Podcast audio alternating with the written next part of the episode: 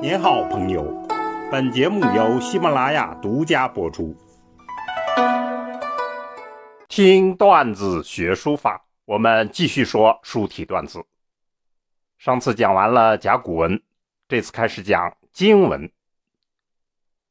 身世非凡的金文，那是个青铜时代，惊天地、泣鬼神的社会生活。文化形态全都被记录在青铜铭文上，铸就了非同凡响的书体。听我一一道来。金文持续的时间，从商到周，再到春秋战国，一共一千多年。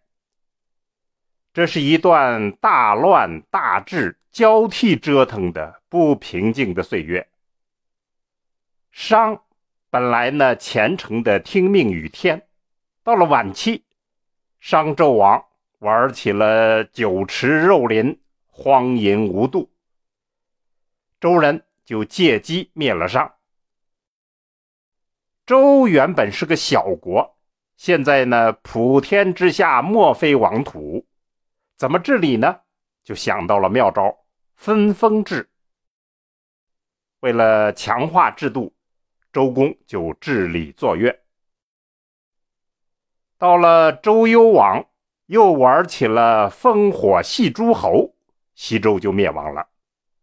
周平王东迁，成为东周，又分为春秋和战国两个时期。诸侯列国总共有一百四十多个，连年兼并，大鱼吃小鱼。最后变成了五条大肥鱼，成为春秋五霸。周王室衰微，礼崩乐坏，最后战国七雄勾心斗角，合纵连横，秦就借机灭了六国，统一了中国。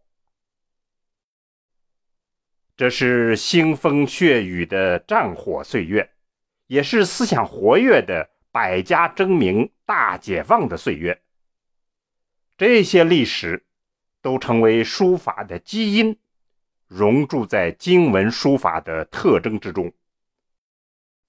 还有一个重要的基因，就是周公治理作乐。礼就是礼仪、礼节规范；乐就是音乐舞蹈。商朝呢敬鬼神，周代就转向了人事，于是祭祀制度顺理成章转换成为礼乐制度，用来调整关系、巩固封建统治。周公的治理作乐，就是使之更规范化、系统化。那么后来，孔子、孟子继承这个传统，儒家的文化系统。礼乐仁义为核心，就是由此而来的。再说一句，也就是有了礼乐文化，才有了我们后来的礼仪之邦。那么，基于以上两个重大的背景——战火与治理作乐，我们就总体来看金文的特征有如下三点。首先，血与火的年代积淀而成的金文的雄强壮美，激烈的社会动荡、征服欲与求生欲的博弈，形成了文化个性，就体现在金文书法中间。比起甲骨文来，那种高古神秘的鬼神之风，就完全变成了人间的。旺盛生命气息，那种英雄主义精神，就仿佛是风起云涌一般朝我们袭来。那样的自由率真、厚重博大、饱受岁月洗礼的钢筋一般的线条，以及特有的解体方式所形成的内在力量，真是感人至深。其次。藏礼于器所造成的经文的发展趋势。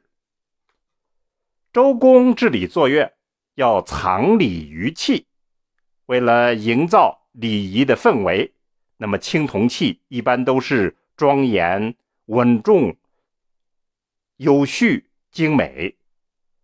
至今呢，我们在民间的婚丧宴会以及祭祀活动中间呢，还可以感受到那样类似的气息。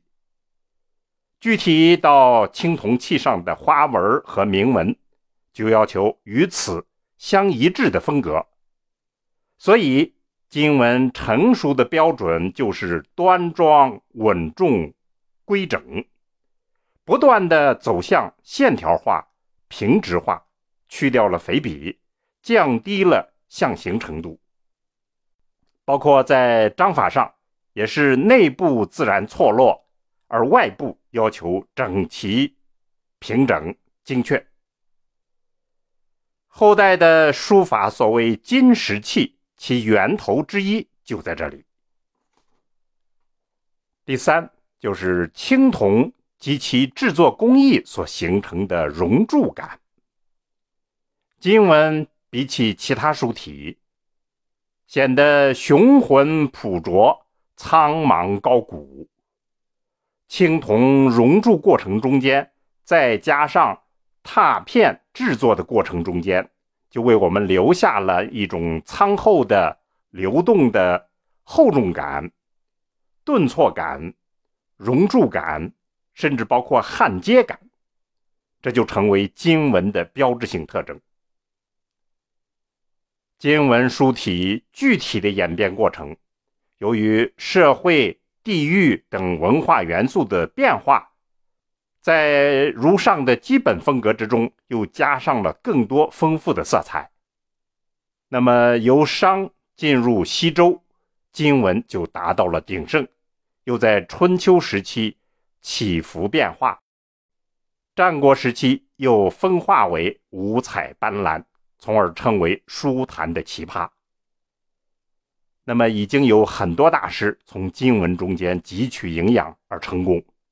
随着考古发掘的巨量积累，可资我们利用的经文范本是越来越多。